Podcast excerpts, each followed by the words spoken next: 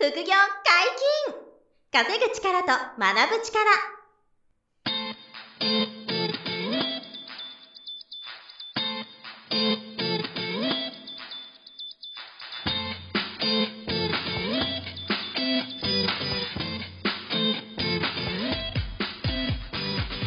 この番組は稼げるようになりたいを叶える副業アカデミーの提供でお送りいたします。副業アカデミーはあなたが副業で稼げる状態になることにコミットしたスクール初級コースから上級コースまでさまざまなジャンルの副業ノウハウを学んでいただけます詳しくは副業アカデミーで検索くださいこんにちは、小林正宏です。山本博史です。よろしくお願いします。はい、よろしくお願いします。えー本日も秋田屋さんにお越しいただきました。よろしくお願いします。よろしくお願いしお願いしますます。秋田です。今回は、はいあの、よくうちにもね、ご相談あるんですけど、あの、会社にこう発覚してしまう、要はバレちゃうみたいなはいことが、まあないように、こう、何を気をつけたらいいですかっていうのを、その税理士の先生のお立場からうんアドバイスいただきたいなっていうことで、今日はそのテーマをさせていただきたいなはい。と思います。気になりますよね。気になります気になりますね。よくあるんですよ。そうですね。はい。皆さん本当にあの、就業規則の中に、うんあの、やっぱりまあ、兼業、副業が禁止されてるっていうと、やっぱりうん。就業規則に抵触することはしたくないっていうのがまあ本来、まあ本来というかまあそうう思いますからね。やっぱりうんでも副業の機運は高まっているし、やりたいっていう、この狭間でもやもやしてる方はすごくはい。多いと思うんですけれども、あの、もちろんその会社に、本業に目をかけない形で、あそうですね。はい。えー副業を始めようとしても、それでもやっぱりその、ね、就業規則にあるから、うん。まあそうですね。はい。あのーいけない。そうですね。まあルールで決まってることだか、からいけないっていうのはあるんですけれども。まあ目をかからなければやりたい。バレなければ。うんそうですね。うん。いらっしゃると思うんですよ。そうですね。そのテクニックを。はい。まあ、てか、う まあ、あのー一言で言うと、はいうーん、まあ、すごいアナログなところだなんですけど、あの、見られてバレるようなパターンって、あの、意外と起こり得るところだと思うので、まあ、それを気をつけるっていうのは、ん見られてバレる。そうですね、気をつけないといけないなと思うんですけど、うん。その副業命とかいう鉢巻きを前に しているとか、いや、そうで、出勤してきたとか。たすき掛けとか、いや、いや、いや、山本君、その鉢巻きは何か あ、これ飾りですね。らしいですね、それは。新しいですね。え、その、バレるっていうのは、なんか、どういうところから？あの、今だと、やっぱりその、スマホを結構、スはあマ、スマなんですか、その副業の中でも、まあ、はあメインのアイテムになるケースって多いと思うんですけど、けやっぱりこういうのをね、こう、ふっとしたきっかけで、うん。後ろから覗いてる人が見えたりとか、あの、やっぱまあそういうふっとしたきっかけでバレるっていうのは、まあ、意外意外と起こりがちかなっていうふうには思っていて、て。あの、大胆な人は会社のメールで副業の関係のメールをやり取りしているみたいな人中にいらっしゃって、あの、まあ、それは、あのまあ、どうせ誰も見ないしって思ってたのかもしれないですけれども、まあ、なんかあった時には全部証拠として残りますし、見られますんで、はい。まあ、そこは、あのまあ、気をつけた方がいいのかなっていうことと、もう一つ起こるのは、税金からバレるっていうのが、うん。あの、あるパターンで、うんえーこれは何税かっていうと、住民税っていうやつなんですね。あの、まあお給料明細、皆さんお給料明細を見ると、まあ、控除されている項目の中で、まあ、社会保険だとか、あの、源泉所得税っていうのがあって、うん。えーその中に住民税っていうものも、まあ、一般的には入ってると思うんですけれども、まあ、ここの住民税っていう金額は、あの1年間、そのお給料をもらって控除されてる前の年ですね。うん。前の年1年間のその人の稼ぎに対しての、うん。まあ、住民税が計算されて、ね。うん。まあ、12分割されたものが、まあ、計算されてくる。6月で切り替えあ、そうですね。6月から5月ねっていう、あの、タームになりますけど、うん。この中で、えー前の年の12分割して払うっていう形になるので、、えーまあ、副業したら確定申告をするのが大切っていうのはここまで、あの、前回、前々回と、はい。あの、もう本当に口を酸っぱくっていう形でうんお話ししてきたと思うんですけれども、うんえーその確定申告の結果、うんえー利益が出て、え税金がまあ高くなってしまった方っていうのは、連動してその住民税も高くなっちゃうんですね。なるほど、なるほど。まあそうすると、あれ、この人、会社の稼ぎでの住民税って、普通に考えたらこのぐらいのはずなのになんでこんなに高い金額になってるの、うん。とか、あるいは逆に安くなってるの、っていうふうに、えー会社の人が分かっちゃう。っていうケースがあるので本業収入だけだったら、あこれぐらいの住民税なのはに、異様に高いな、異様に少ないなで、はい、それは、はい。こう疑われるそうですね。まあ、そこで、えーまあ、よくよく書類を調べてみると、まあ、その当初その課税のまあ、根拠になるものが来たりするんですけれども、まあ、これも、えっと、自治体によってなんですけれども、えーまあ、経理部の方とかが、は見える状態で来るところと見えない状態で来るところがあったりなんかして、えー。まあ、個人情報に当たるっていうことで、例えばその副業に関する情報が載ってるのが見れるケースもあるんですよ。えー、そうなんですね。ええそうすると、あ、この人なんか事業所得っていうところになんかうん。所得が載ってるとかですね。はそういうのが見えちゃうケースがあったりして、まあ、そうすると、まあ、確認すると分かっちゃったりっていうことが起こり得るっていうのが、あの、まあ、税金からバレるパターンっていうことになりますので、まあ、これはあの、えー確定申告する中で、まあ、一応回避する方法というか、うん、あのがありまして、うん。ほこれはあの、なかなかこの音声だけではなかなか説明しにくいところではあるんですけれども、確定申告書って、えーまあ、大きく言うと第1票、第2票っていう必ず出すメインの書類があるんですけれども、はい。これの第2票っていうものの下の方にですね、うん。住民税に関する事項っていううん。記載する欄があるんですね。はい。でこの中で、えーまあ、その住民税の払い方うんの、えーチェック欄があるんですよ。はい。これを、えー給料から転引きするのか、自分で納付するのかって、選べるようになってる。そうなんですか選べるようになっているのに、うん気づかないで、両方にチェックしないで出した場合、原則は転引きなんですよ。うんはいだから気づいて自分で納付するっていう方に丸をつけて出せば、会社にその情報はいかないうんっていうようにできる。会社バレしない方法っていうのは、このラジオでもやってて、はい。住民税だけはバレちゃうんじゃないかという話を、あはい。あの、してたんであすよ。の、あれ、特別徴収、普通徴収の話はしてたんですよ。はいそれであれですか、その住民税はそこに入らないかなと思ってたんですけど、あ住民税は、えっ、と、住民税の話ですね。特別徴収っていうのが、そっか、それが、住民税の、あの自分で、えっと、納付するか、会社で、給与から差し引きするっていう。差し引きを選べるですね。はい給与から差し引きするっていうのが、まあ、特別徴収っていう方法で、まあ、これは原則の方法なんです。はいはいはいはい。ええなので、えー、まあ、何もしなかったりとかすると、うんまあ、原則通りで、はい。給与から差差し引かれてしまう。はい。ですけれども、まあ、はい自分で納付っていう、まあ、普通徴収の方を選択すれば、うんそれは自分で納税するっていうことがうん。できるっていうのが、まあ、ルールなんですけれども、はだから自治体によってはそれをつけた上でも強行ででも原則ですからって言ってうんなんか特別徴収してくるところがあるっていうのはなんか、あの、ちょっと最近ちらほら、い。聞こえてくるところあでーなるほど。なんかじゃあそういうイレギュラーはある。そうですね。これはちょっと自治体によって取り扱いが、まあ、あるのかなとは思うんですけれども普通徴収にした場合は、はいあの、全額住民税を自分で払えるんですか？あの、給与転引きがなくなるんですか？いええっと本業収入分は、あの、ちゃんと反映されてて。そうですね。本業のみはもうなるほど特別徴収で、絶対バレないですね、それ。それが一番、あれですね。すごいですねなんだ。なんでだ切り離本業で例えば500万円の収入がある方って、はい住民税が大体2万円ぐらいですあ、月単位で見てまあ、仮に2万円だか。と2万円すると、として、その人が、例えば4万円とか8万円とかになったら、あれおかしいよねってなりますよね。あそうですね。はい。で、その、例えば8万円になってた場合、6万円は、副業です。ごい儲けてるから、それに対して住民税がかかってきてるんやけど、はい。それを現金一括で払っとけば、そうです。自分で納付にしておいて、納付しとけば。自分で現金納一付すれば。括じゃなくても納付書が来ますよあそうですね。それはまあ、普通の場合は年4回になるんですけれども、まあこれはそっちのペースで払えば、はい。えー、本業の方はもう元通りの2万円だけで済む。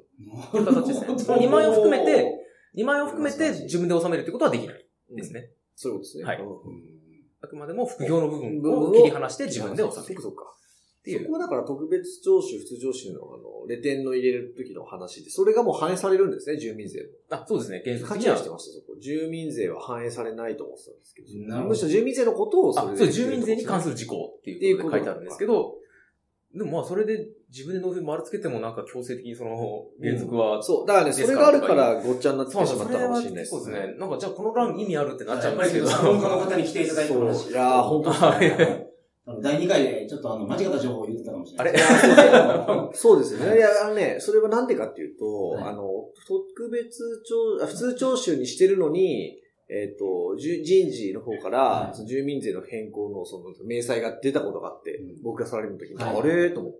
で別に聞かれ何も聞かれなかったんですよ。何も聞かれなかったから何もなかったんですけど、あれ？と思って。それはですね、あり得るパターンとしてはう、ん赤字の場合は出ちゃうんです。へー。これはあの、え、赤字の場合か自分で納める場合に自分で納付って選べるんですけれども、はいはいはいあの、これまでもちょっと何度かお話しした、はいはい。あの、還付を受ける。初年度で赤字になってて、うん。え申告することで還付を受けるっていうケースあると思うんですけれども、えーそうするとその還付に対して、まあ、住民税がどうなるかっていうと、あの、本業の住民税を安くする効果が生まれるんですよ。はあ。所得税は還付になる。うん。そうですね。で、住民税は、その、まあ、10%分、あの、本来発生する分のところが赤字になった分減るっていうと、うん。これは別途還付っていうのはできないうんんです。本来の元々ある住民税から相殺するしかできなくて、なるほどなので、この場合は自分で納付って仮に丸をつけて提出してでも、会社の方に、えっ、と、低くなった数字で通知がいく。なるほどね。っていう形になるので、でもね、赤字じゃなかったかな、多分。それは、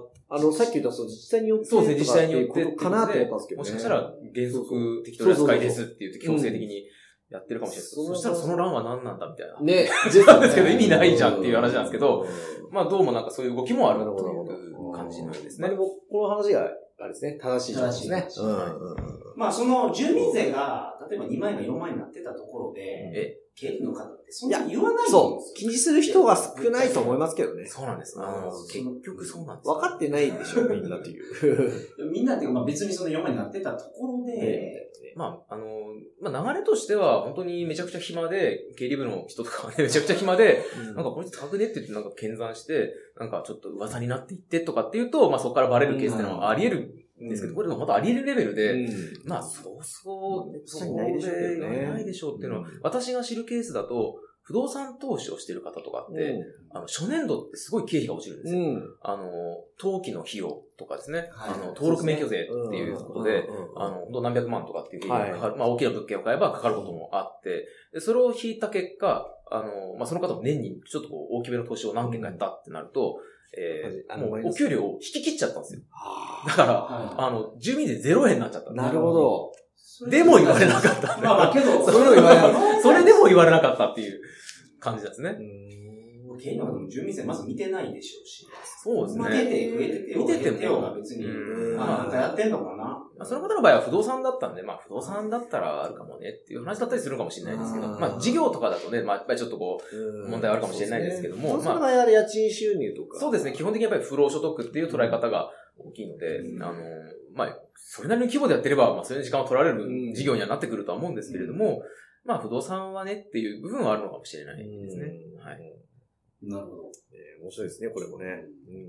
でまあ本当事業的にやっている規模だったりとか、まあそういう事業としてやっている、あの、ぶ物販とか、はいはいはい。まあそういう事業的な副業をやっている方うん。とかだと、えーまあちょっとそういうふうに赤字の場合には注意しなきゃいけない。まあそういう情報がいくっていうことを踏まえて、まあ幹部の申告をするっていうことと、うん。えーまあ申告書の自分で納付、まあ利益が出る場合には、税金が納付になる場合には、自分で納付に丸をつけて申告するっていうのが、まあ一応できる手段としては、ある。まあ、とりあえずや最低限やっておいた方が、まあいいのかな。うん。まあ別に丸つけて損はないので、住民税を払いに行くのは超めんどくさいから給与に乗っけといてほしいっていう人がいれば、まあそれはそれでいいんですけど、まあまあ、まあ、いるかもしれそうですね。ないまあ自動で落ちる方が楽だからみたいな。めんどくさいからとまあね、うんあの、はその、心配な方はベッドの。そうですね、実際に懲戒規定が発動するかどうかっていうのは、いやー。これもまた微妙なラインの話なので、まさにその、なんか本業のお客さんを食ってたとか、あのこれはもう、そうですね、もう懲罰対象っていう感じですけれども。なりますえよね、多分。そうですね。会社もそれ許してくれないそうですね。さすがにこう、やっぱりこの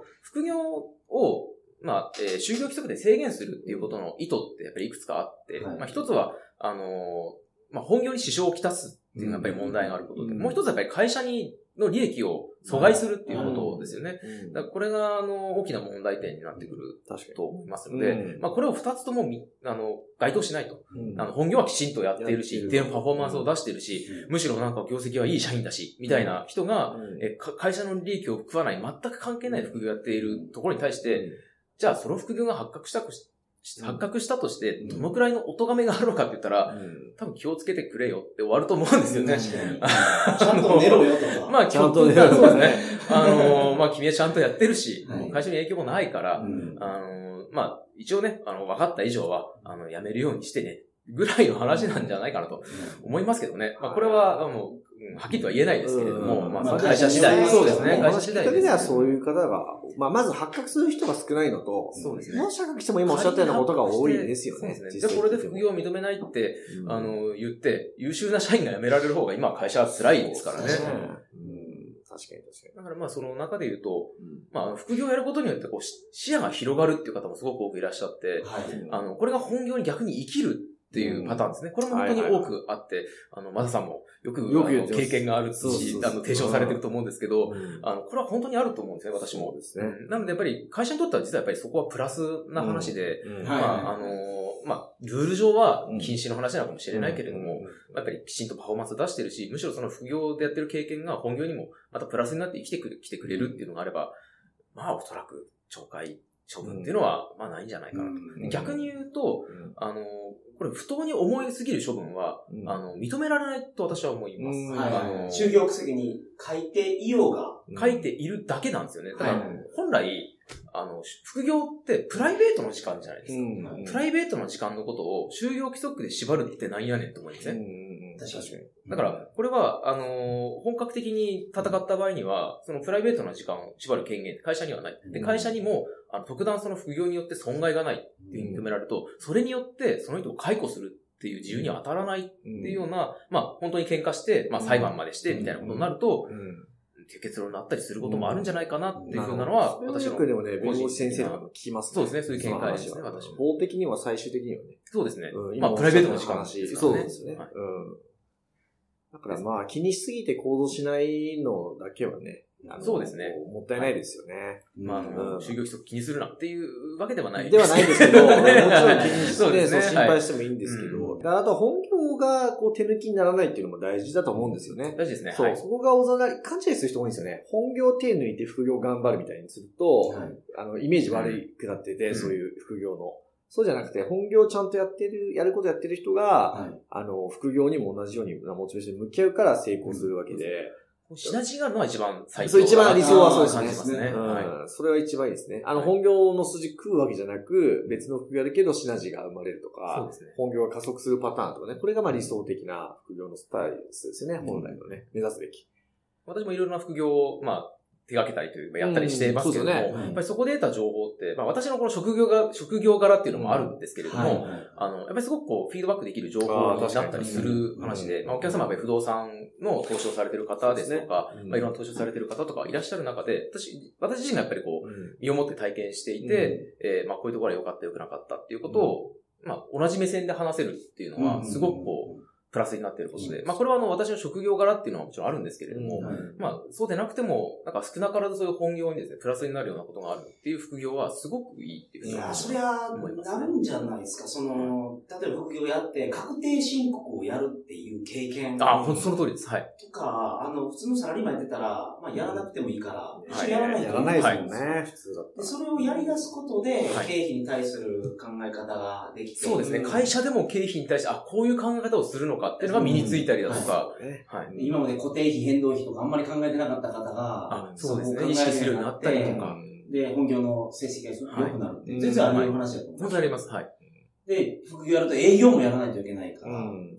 そうですね。営業はい。まあ、それが社内営業ができるようになって、うんなんか円滑に進み出したりとか、はいまあ、ね、能力が上がりますよね。会社の中だといや自分がやることって、まあ、一部しかないと思いますけど、うんはい。副業やるともう、全部やらっていくんですからね。そうですね。う。うんでもスキル上がりますよね。コミュニケーション能力とか、まあ、セールスの営業力とか。だからそういう方を会社が就業規則に違反してるから君はクビねとはしないですよ。まあ、普通に考えたら。うんと思います。貴重な人材。そう大事なところですよ。そう思います。クビにしないですよって言って、ちょっとあの、そうかって言ってややってね、あの、あ クビになったんですけどってなってもちょっと困るんですけど。と思いますね。まあ一応その、まあ裁判になった時とかに、まあ会社側もやっぱりその一応ルールとして決まってるものを、まああなたは破ってるんですからねっていうのはまあ本来の、まあ会社側の言い分ではあって、これはでも一定のね、もちろん効果はあって、うん。約束して理解して働いてるよねっていう上で、うんあの、破ってることに対しての、うん。なんていうのかな、まあ、信頼を損ねる行動をしたっていうのはやっぱり一定の、はいまあ、落ち度という形には見られるので、うん。まあ、そこもやっぱりきちんと理解をしておかないといけないのかなっていうふうには思います。素晴らしい。ね。いやーめちゃめちゃ勉強になりますね。整理がつきました、また。改めて。はい。あともう一つあった、えっ、と、うんマイナンバー。うん。あーマイナンバーマイナンバーっていうのが、副業のバレにつながるんじゃないかうんっていうね、これを気にされる方も結構いらっしゃって、うんこうん。れは結論から言いますと、うんあの、関係ありません。ほあの、マイナンバーから副業が割れるっていうパターンは、今のところないです。ないと。で、今のところっていうのは、うんあの、まあ、今後その利用する、えー方法というか、うん。マイナンバーいろいろ考えられているので、うん。まあ、ゆくゆく、もしかしたらその、一般にもその情報が開示されていくようになっていくと、うん。いずれはもしかしたらバレる時期が来るかもしれない。まあ、そのぐらいもうなんか、だいぶ先の話だったりとかかもっていうレベルの話で。もう現状で言うと、まだその公的な機関うん。だけでしか、あの、運用してなくて、うん。まあ、そこの中での情報の共有しかしないので、うん。会社単位でのその、マイナンバーの情報の共有っていうのは全くされてないっていうのが、ほ当面はない。そうなんで、マイナンバーは情報を収集するための道具でしか今はないので、うんまあ、その情報を会社が、あの、活かすことはできない。うん他のそのマイナンバーで他の人が何かやっているかどうかっていうことの情報を得ることはできない。なるほどねっていう。状況ですので、まあでもこれ、それ国が管理してるやつですから、うんそれが元になってね、はい副業ができにくい世の中にしないと思いますけどね。まあそうです副業推進ですからね、今ね。そうですね日本は推進ですからね推進してるわけですから。うん。これは本当にあの、マイナンバーが導入されるっていうふうになった頃に、はい。あの、まあ、私もこう職業柄飲みに行ったりすると、ね、うん二次会とかで何夜夜目のお店に行ったりするとですね、うん。そこで働いてる、多分副業をしている夜のお姉様とかは、これで会社にバレるんじゃねえかって言って、ものすごい私の職業が分かった瞬間に、あ、ちょ、あ、お姉さんみたいな感じで食いついてきて、あのマイナンバーってどうなの？これで会社にバレちゃうの？って。なるほどね。言われて昼間 OL で、あ夜、そうそう、そういう方、そうですね。そういう方がいらっしゃるじゃないですか。そういう方に、その場でもうコンサルティングをして、そうそう アドバイスをして、いや、それは絶対バレないから大丈夫、大丈夫って言うかもしいですけど、ね。で、アドバイスをしてお金を払って帰ってくるみたいな。逆にね、なぜかそういうの払あっての、そこは、あの、小物いただけますよもらうことなんですよアドバイスより、総裁も何もしてくれない。お金払って帰る。はい。まあ、という話ですね。はい。いや、今日もすごい楽しい話をありがとうございます。ありがとうございました勉強になりました。あの、副業アカデミーで、はいどれぐらいのペースでセミナーやられてるあ、そう、んですか、秋田さんは、まあ、1ヶ月から、まあ、2ヶ月に1回ぐらいは、はいあの、セミナーをやっていただいてるんですよ。で、はい無料で、あの、お話が聞けるので、はいえー今日、あの、お話出なかったテーマも、秋田さんいろいろ話してくれたり、あの、個別に質問とかもできるんで、はいぜひ、あの、セミナーにも遊びに来てほしいなとそうですね。ぜひ、はい。思ってます。気さくに。あ、もう、こんな感じで、はい、かなりぶっちゃけたぶっちゃけね、私の副業のそう、でもね、成績も聞けるかも的なそうかなりやってますからね。あの、株も経験ありますし、はい暗号通貨、仮想通貨も持たれてたりとか。そうですね。ね。あの、株は今、実際にあの、副業アカデミーの受講生そう、あの、生徒さんでも実はなってくれてはいやってる。そう、やなんで、ってるんですねはいあの、すごい、く副業に詳しいんですよね。はい。なんで、そういう相談ある方はぜひ、セミナーも遊びに来てほしいな。セミナーでは副業に関する税金周りの話をうん。そうですね。はいい。ただいて、まあ、あの、最後にお話をする時間もあったりするんですすあの、質問タイム、質問タイムがあるんで、はい。ありますし、まあ、リスクヘッジから税金周りのお話っていうのが中心になる。そうなんですね。はいそう人気のセミナーなんで、ぜひ皆さん遊びに来てください。よろしくおお願いします。願いします。副業解禁稼ぐ力と学ぶ力、そろそろお別れの時間です。お相手は小林正宏と、秋田屋公平と、山本博史でした。それではまた来週、さよなら。さよなら